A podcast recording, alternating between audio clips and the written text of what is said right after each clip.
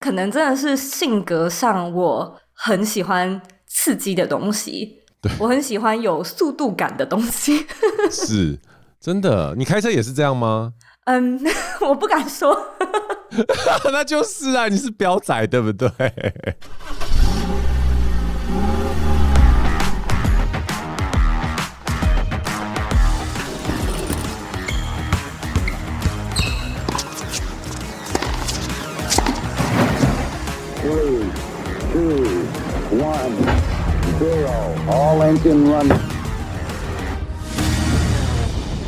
？Hello，大家好，这边是 Jason 的人生赛道。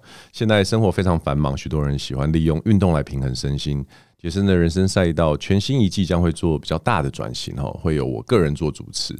我们将邀请到有运动爱好的创业家或者是领域达人，聊聊自己的创业经验跟领域专长，以及运动为人生所带来的不同体验。那疫情一开始啊，很多人应该都有这个经验，就是开始 work from home 远距上班。那随着疫苗的普及，还有这个疫情慢慢开始比较冷却了之后，人们也开始逐渐恢复正常的生活。那我访碰这件事情呢，也会慢慢开始变成一个议题，就说到底要不要继续？那远距工作真的这么好吗？我们今天邀请到一个远距工作的理想生活者。而且根本是现象级、偶像级的远距工作者哈。那我们今天来欢迎理想生活设计的创办人，同时也是左边茶水间的 Podcast 节目主持人 Zoe 耶。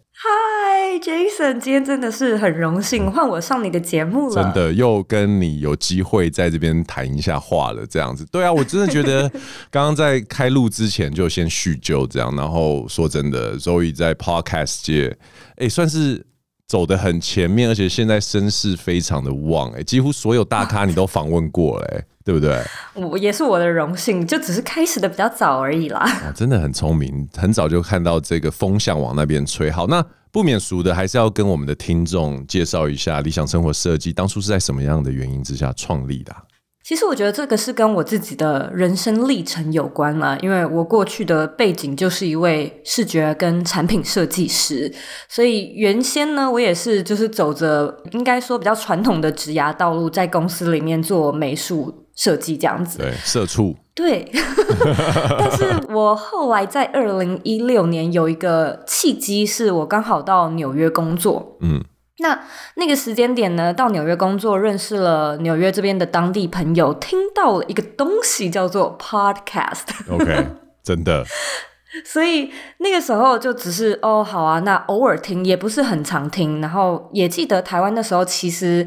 资源不多啦，就是说大部分的节目都是讲新闻啊、科技啊，或者是教英文这种，非常不有趣的啦。那时候的 podcast，对，不多元，不多元，所以我就比较开始听国外的节目。那也是在那个时间点，我被一本书启发，就是做你自己生命的设计师。它的英文叫做 Designing Your Life。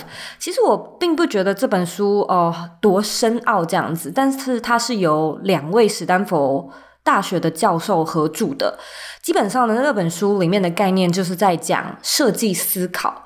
那因为我过去是设计师嘛，所以我知道你做产品。的一个流程，你就是必须要走那个产品设计，所谓设计思考的五个步骤，然后慢慢把你的产品诞生出来，这样子。对。但里面就介绍到一个概念是，我们为何不尝试着用着设计产品的概念，把自己的人生当做产品，设计出你理想的生活。哇哦。因此呢。理想生活设计基本上点子就是在那个时间点诞生的，Okay. 可是那是二零一六嘛，嗯，所以我自己也是酝酿了一段时间，包含当 podcast 听众好一段时间，才真的下定决心说 OK，在二零一八年的时候，我决定来做左边茶水间。OK OK，所以左边茶水间基本上就是理想生活设计的一个，可以把它想象成是它的什么子品牌吗？可以这样讲吗？可以这样讲，可以这样讲。OK，因为理想生活设计其实它不只是 Podcast，对不对？它还有更多的面向，可不可以帮我们也介绍这些面向？没问题。其实理想生活设计，我觉得它是一个大的架构，也就是它是一个很概念式的东西。对，什么样的生活叫做理想生活，以及怎么样去达成，或者是。创造一个理想的生活，我觉得这是我最想、最想要讨论的主题。可是那个时候，我自己因为过去在设计产品，所以我也大概知道说我们需要做一个比较明确的内容主轴跟定位嘛。哦，这很重要。对，那我那时候就想了呃三个出发点，就是其实我觉得你说你的生活要理想，要设计一个理想的生活，我们从像 Jason 你讲运动层面也可以啊，我们可以讲专门就讲运动。也可以专门只讲吃的，吃的健康嘛，甚至也可以专门只讲理财。对，所以理想生活它的这个架构很大。是，但是呢，我那时候其实想了一轮，就觉得我个人还是比较想要从职场面出发。你的主轴就放在这里。对对对对对，因为我觉得我们人生其实花大概六成的时间都在工作，因此有一份自己热爱的工作，会是我认为。生活可以变得很理想的方式，因此除了 podcast 旗下 podcast 就是特别讲左边茶水间之外呢，我自己也有网站，也有部落格，然后也有课程，都是围绕在理想生活设计的这个大架构之下。对，了解。那所以。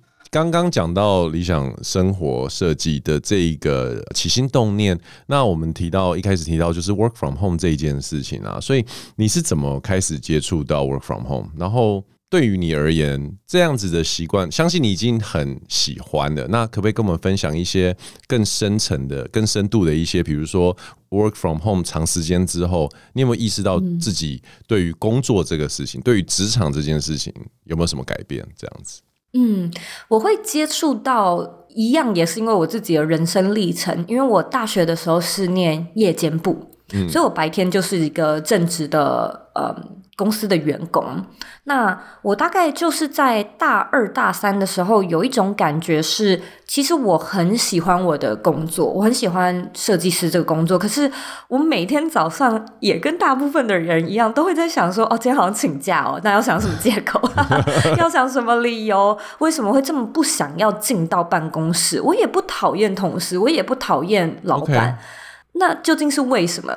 所以其实我花了蛮长一段时间去 soul searching。对，后来 有一个结论是，我觉得自己可能真的不是那么喜欢所谓被空间还有时间给绑住的一种工作模式。嗯，因此那个时候啊，我所认知觉得可能可行的就只有 freelance。对。接案设计师，所以我一开始其实是往这个方向去前进的。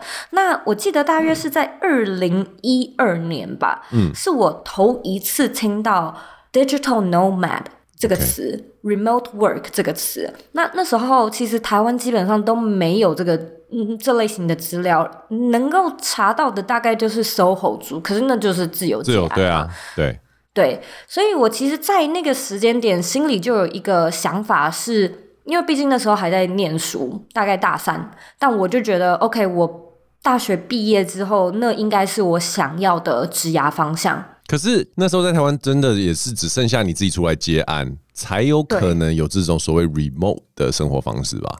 对，所以我原先的计划是自己出来接案，而且我也试着做过，可是。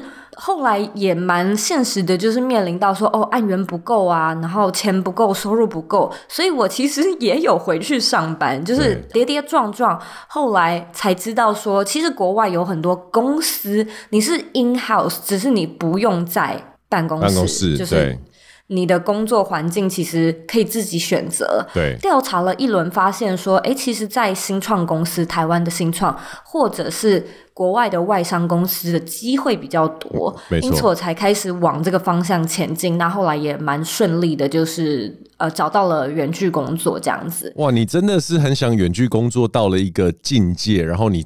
从这个当做是一个切入点去找工作，去找产业这样子，然后也 对啊，我的目标很明确，对，很明确，而且是我不想要进办公室这一件事情，对，当做是一个动力的感觉。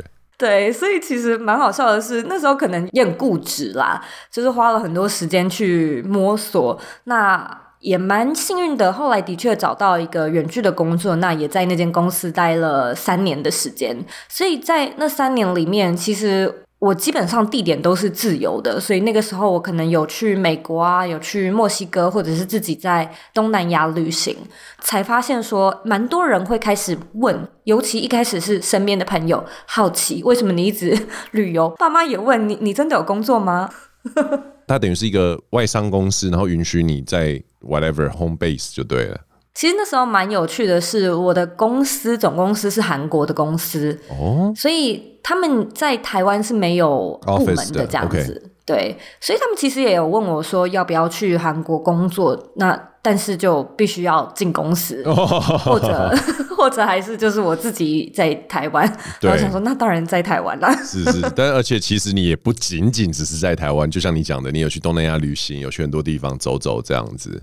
对，所以那个时间点有发现到，我觉得真的是一个商机，就是你开始会有朋友很好奇，所以你跟他解释，啊、呃，你是怎么样做时间管理，你用哪些专案管理工具，渐渐的呢，陌生人也开始问，对，所以。才慢慢的走上，OK，好像左边茶水间可以远距工作为主轴来分享。我其实原本就要问的问题就是，既然这工作已经是你梦寐以求的状态了，怎么还会想要创业？不过你刚刚已经回答了这个问题哈。但是我觉得很多人会好奇，因为看起来很光鲜亮丽、很自由、很多自主性，又可以去很多地方。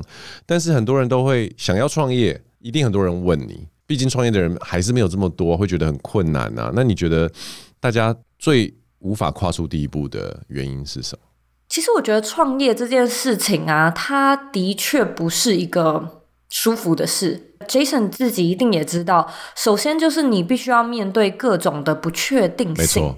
尤其是以前在公司，我觉得也很棒。尤其现在有的时候自己工作，会觉得因为你是创办人，所以你要自己想你要做什么。没错。很多事情你是要自己判断，而且这个判断的当下你没有答案。对，因此它是一种哦，不会再有老板告诉你说我们今天做什么，deadline 是什么，是你自己要决定，然后你也不确定这样子做对不对，正不正确，适不适合。没错，所以它是一种心理上的挑战，这个是很困难的。那当然，第二点可能就是薪资上面吧，包含你自己。要去掌握整个公司的现金的流动啊，啊，产品卖不出去，为什么啊？就是各式各样，你都是一个第一线需要去解决问题的人。对，其实他还蛮 overwhelmed 的，这可能是大家没有办法跨出去的原因。而且大家当然很多创业家都不吝分享说，这其实很辛苦，很多的挫折，很多的尝试。可是我觉得听的人没有真的走过这条路，都会觉得啊，你只是谦虚而已，你只是在哦，不是，不是。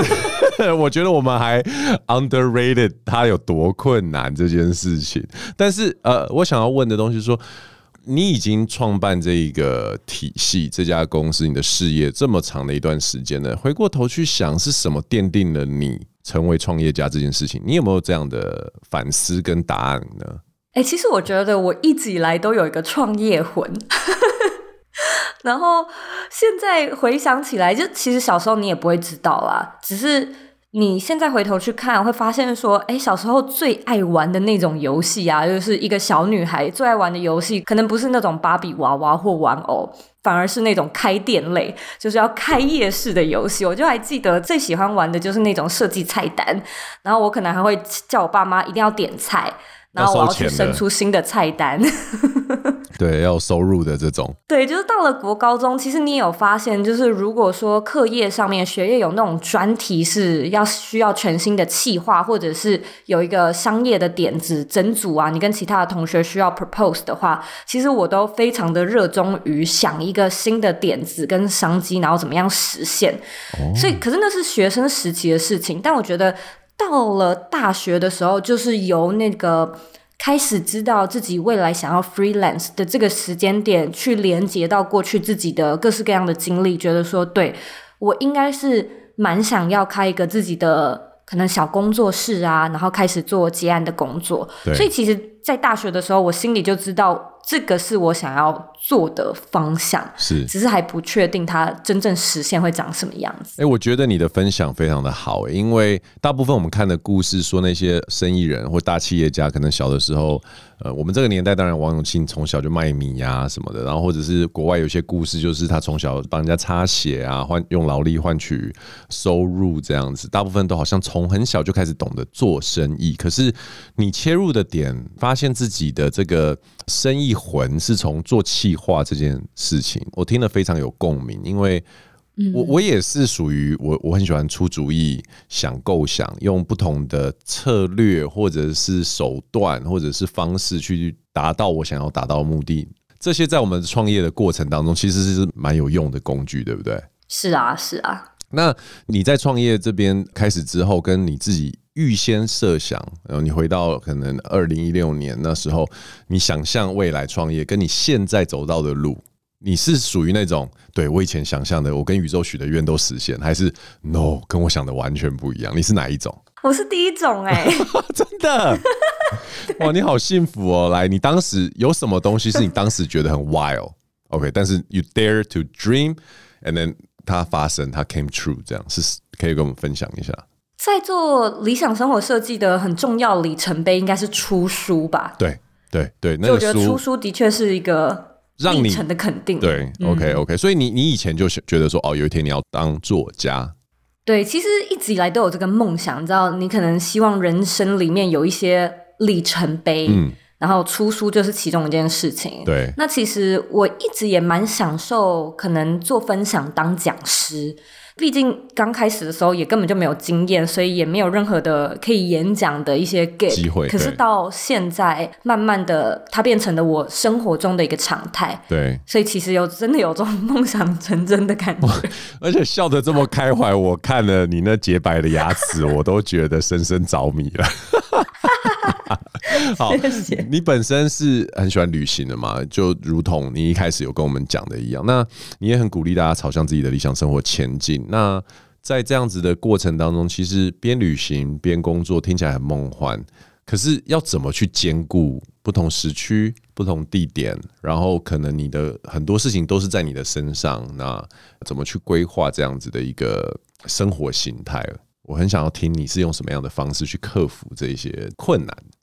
我觉得它分成几种不同的嗯状态啦。第一种状态是，如果我是固定地点。也就是说，在这个地方，像今天这样子，我在我自己的家里，然后要跟 Jason 一起录音，可能我早上就是六点半就要起床，那它开始变成了我一种生活中的常态.所以就是调整自己的作息，开始早起。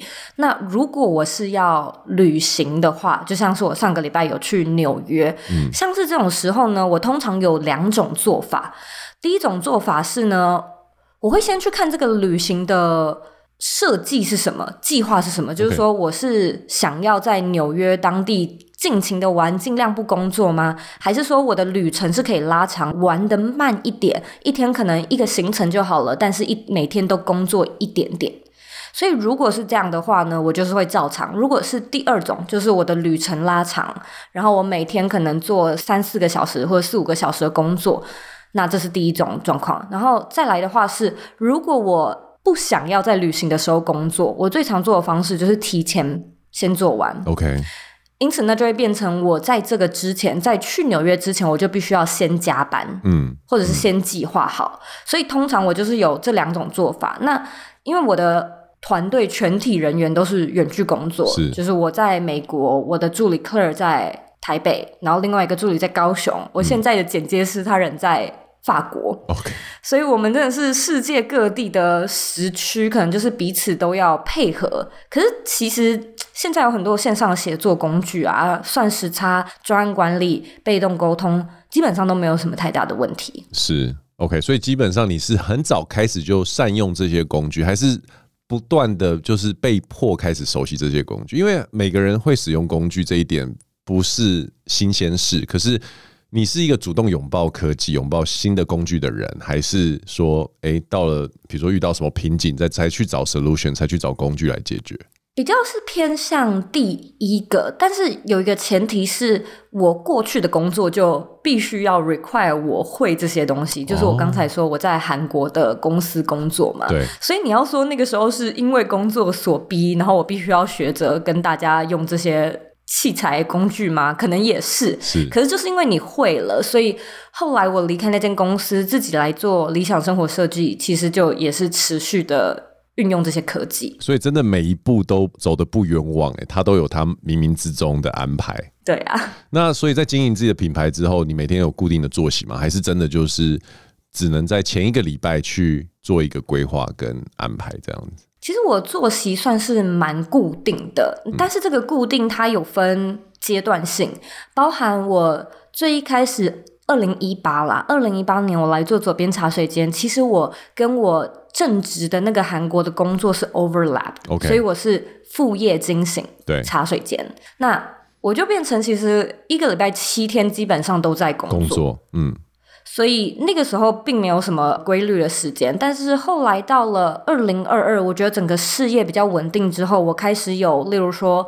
周休二日，就是周末是确定不工作，然后才渐渐的，现在我是尽量一周工作四天。OK，可这个四天它也不能说超级无敌固定，有的时候是一二三四，有的时候是一二四五，对，这样子去调配。然后平日的话，可能就是我通常都很早起，我大概工作做到晚上五点，差不多我就。收起来了，差不多那个冲劲跟动力也到那个时候差不多也用完了，对对对，OK 好，所以我们在上半场呢，我们了解到周易这个人，还有他所创立的理想生活设计这个品牌，那我们待会儿呢下半场回来，我们聊聊他喜欢的运动之间的关系，那我们待会儿见喽。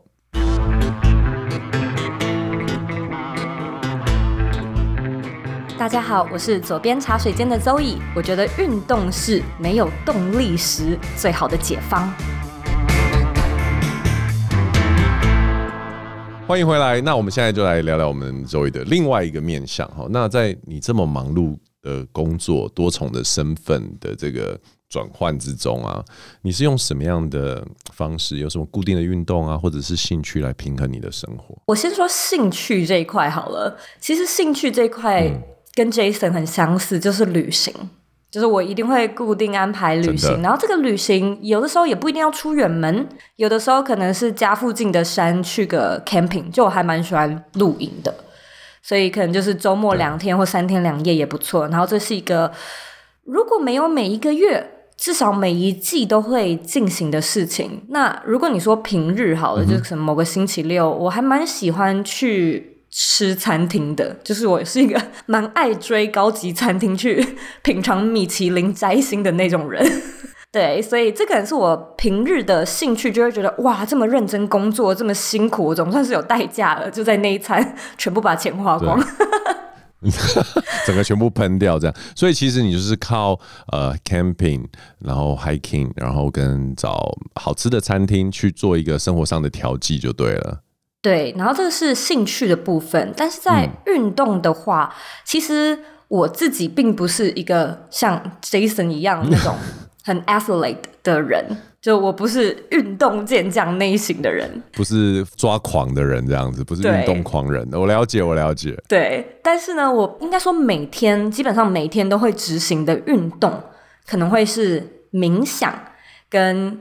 散步，就这件事情，我基本上每天都会做。每周都会做的运动的话呢，可能会是瑜伽。有的人可能听到这边会觉得说，冥想是运动吗？我必须要跟各位听众说，冥想，如果你问我，我真的会把它归类为一种运动。如果我们用一种广义的方式去讲说，哦，运动它其实有办法去刺激我们的身体跟心灵，甚至是一些我们的平衡的话呢，其实冥想是一个非常非常好的活动，去达到这件事情。而且，其实要达到冥想的状态不是这么容易耶，对不对？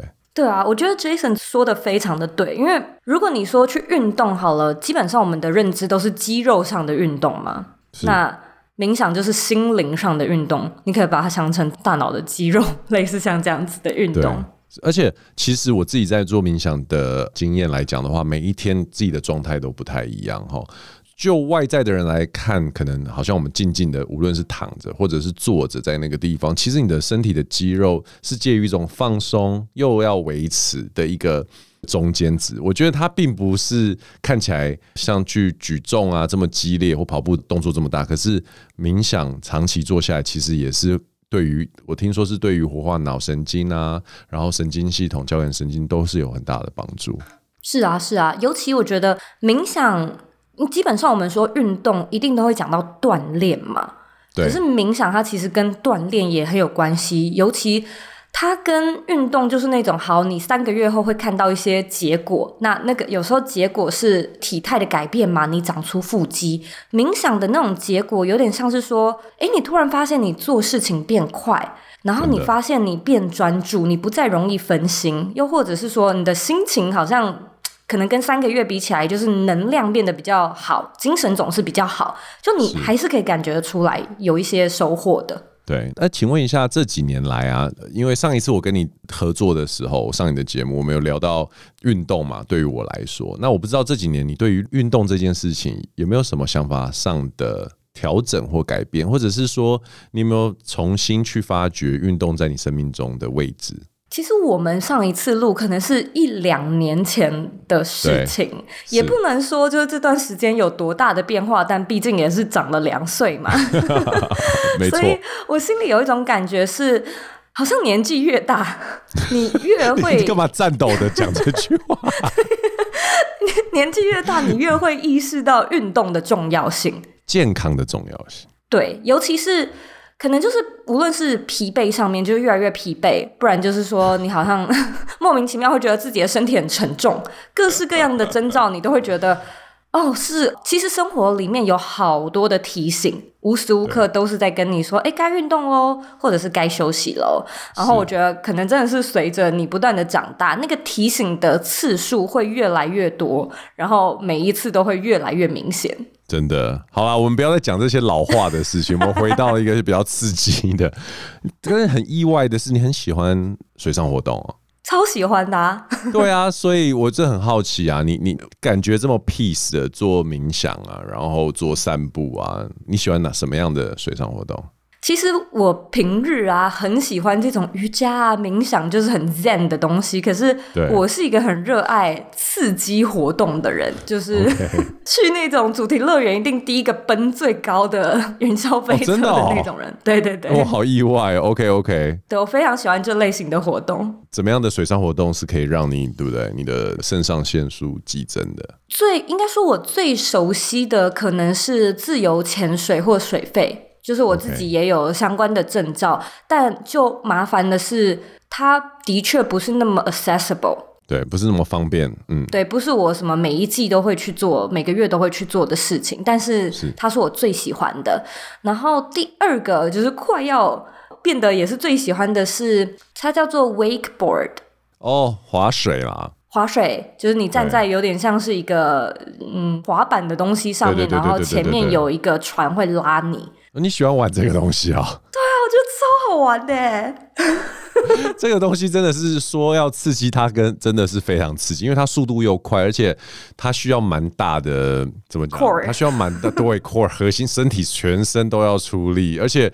如果 impact 就是真的撞到水里，也是蛮痛的，对不对？跟我们分享一下你的经验，好不好？如果说 wakeboard 的话，我有一次就是滑到一个正快速，就你知道正在浪头上面的那种乘风破浪的时刻，我也不知道为什么，就是我手这样子转了一下，就是你手其实是握着绳索，对。然后我就手就是不小心转了一下，结果我就跌。然后我跌的时候呢，因为你的板子是绑在脚上，脚上，所以板子不会滑出去。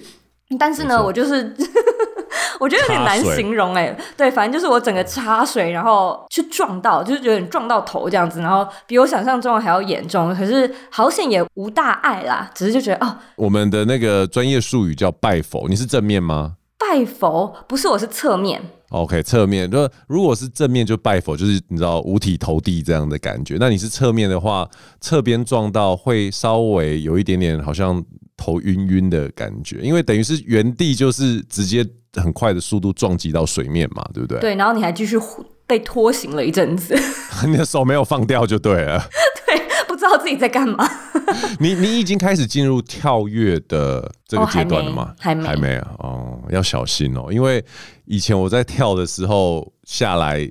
一插水马上就拜佛。你刚有提到嘛？若有刚刚有讲到说划水呢，或者是有经验的听众应该会知道说那个脚绑着那个板子，所以比较不会脱落。我好几次都摔到，我是直接脱离那个板子。哈，真的吗？那个感觉就像在洗衣机然后被甩出来一样，真的，而且会失忆哦，很可怕，很可怕。真的假的？哎、欸，那你真的是玩很疯，我没有像你这样玩很疯。后来我就改成玩 wake surfing 了，就是我不抓绳子的，我是在船后面的浪在 surf 这样子，比较 mellow 一点。哎、欸欸，那不就是冲浪吗？对，那就是冲浪，只是它是船。旁边的冲浪就不用，对对，就不用去海边划出去追浪，我可以一直一直划那个造出来的浪。如果可以的话，我可以划十五分钟以上。对啊，哦，那真的是很过瘾啦！就是一般冲浪都很难划那么久。我可以再分享一个，就既然讲到冲浪，我有一个蛮特别的体验，是我有在冲浪的时候被水母叮过，被水母蛰。然后这件事情还是发生在台湾宜兰，哦，是很很长，现在非常常发生的。我跟你说，哦，真的吗？哦，那个时候其实已经是好几年前的事情，但是痛哎，就是真的是哪边哪个部位？呃，大腿。哦，OK，那真的超痛的，而且它会肿的非常大。对，而且其实因为我那时候穿那个冲浪衣是大腿没覆盖的那种，然后我就只是感觉有人这样子弹，你知道吗？像弹你耳朵这样子弹了一下啊，也没什么感觉，就呃什么东西嗯稍微电到这种感觉。嗯、可是马上啊，就是不到三十秒，我就突然之间感觉我的腿整个麻，然后失去知觉。是。然后他开始慢慢的从大腿就是已经漫步到我的腹部。跟胸口，所以我就突然之间觉得说，哎、欸，我下半身怎么突然之间不能动？所以我真的是，哎，对我连滚带爬，就是爬上岸。上岸哇，啊、那次也很凄惨。有一堆人尿尿在你身上吗？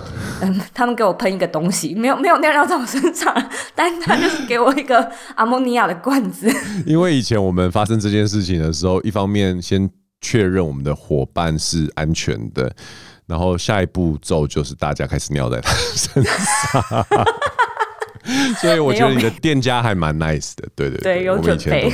是，其实你你蛮幸运的，因为你没有进入休克嘛，或者是有太对，对，因为我有朋友是过敏，可是大部分人并不知道自己会对水母过敏，所以我有一次有一个朋友是当当场休克。然后好险，很快他老婆就送他去医院，不然的话是蛮危险的。对啊，对啊，对啊。那个，所以你，你这些运动，然后再讲到说你现在在美国，然后在下雪，有有想要尝试滑雪吗？其实我也会滑雪，嗯，所以因为现在等于说水上活动比较难进行，我反而开始渐渐变得比较常做。雪上的运动，那这些活动里面，比如说你现在开始滑雪，然后自由潜水，然后 hiking 的话，你自己是有没有找到自己的 passion 是在什么地方？最喜欢哪一个？我近期有一个很热爱，然后也算是比较勤劳锻炼的是 mountain bike。真的假的？嗯，哎、欸，那个很很刺激哎。对啊，我觉得很困难。我我现在都还不敢自己一个人去，就是我一定会有 partner，因为免得你在山上。出什么事情嘛.然后我觉得我也不到超厉害，所以我都会有人带，然后我也不到超级快。Uh. 可是你每次骑都会有一些，就 是不知道为什么哪里淤青擦伤。你是会戴安全帽跟 R？当然会啊，就是说你说胸口是不会，可是就是安全帽啊是一定会的。哎、okay. 欸，胸口还是要用一下哦。可能还是要，但是这里有一个蛮有趣的季节变化，就是夏天你是 mountain bike。冬天会变成 snow bike 哦，对对对对对对对，就是你的轮胎会换成两三倍宽厚，嗯，他们叫做 fat tire，然后就是你在同一个 trail，然后就变成在雪上骑脚踏车这样子。你已经开始跑它的 trail 了吗？就是上下坡的这些，你也会开始做这些东西啊？如果是 mountain bike 的话有，但是如果是 snow bike 的话，我还没有。OK，哇，你哎、欸，我觉得现在你已经得到我的 respect 的，因为那个是一个我觉得很不容易，而且我觉得很可怕。老实说，很可怕。我超多朋友摔断腿的，好不好？对啊，就是听到很多凄惨的案例。可能听众没有看到画面，但是所谓的这种就是 mountain biking 啊，它跟一般我们骑自行车在阳明山啊，或者是路上。柏油路是不一样，它就是在原始的不一样，对，就是泥泞或者是石头，或者是甚至是很多的一些树根，树根，所以你需要有很多的技巧，跳跃，或者是单轮，或者是你需要不刹车的情况之下减速啊，这都是一些平常骑自行车或者是我们只是骑 U bike 不会想象到的技巧。可是 Zoe，你居然现在在做这么刺激的事情。其实我觉得也是因缘际会，就是我现在搬到密西根。我上次跟 Jason 聊天的时候，我人还住在美国的加州。对。那后来就是因为家人的关系，我搬到密西根，嗯、这里流行这个东西。不然我觉得我从来都没有想过，可能也不会开始去进行。然后刚好我在这里有认识一个朋友，对。然后他很热衷，所以他一直找我，因此我开始尝试。而且我觉得。我最一开始真的很很 naive，就是我想说，哎、欸，我会骑脚踏车啊，那那不就是骑脚踏车吗？就去骑脚踏车，哇，骑了一次吓死，这个就叫公狼无公大，真的，就是骑了一次之后吓死，欸、但真的还蛮好玩的。这样话说回来啊，我真的很好奇是什么，因为我跟你说，对你有朋友呃找你去，然后你有人有这个环境，可是。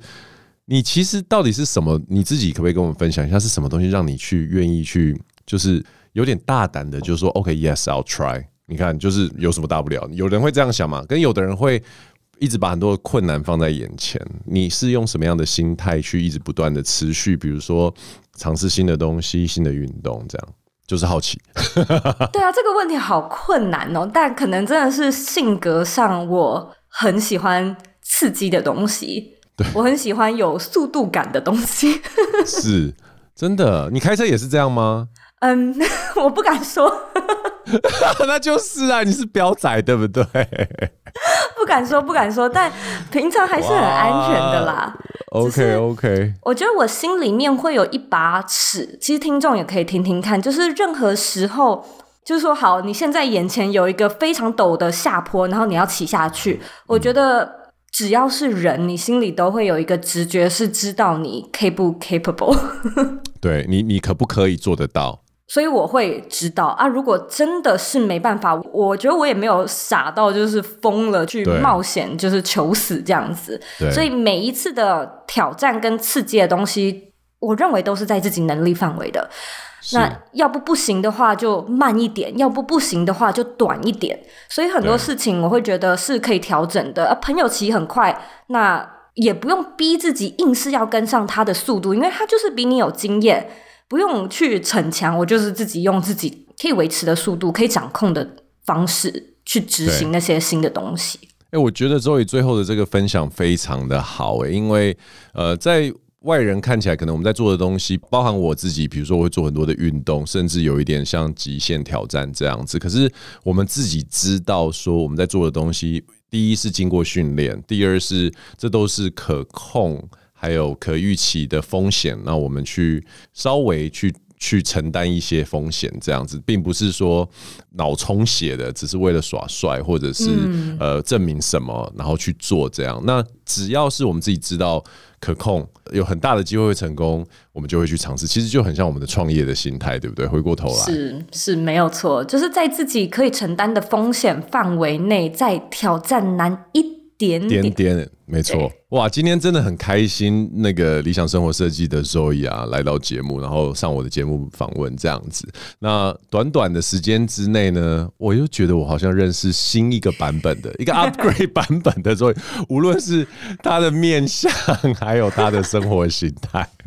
哇，真的很很希望那个未来还有机会，呃，我们还有合作的可能，然后也希望你之后再来上我的节目这样子。那如果喜欢这一集的话呢，欢迎各位订阅杰森的人生赛道。然后我是 Jason，然后在画面里面的这位是 Joey。呀，我们下次见喽，拜拜，拜拜。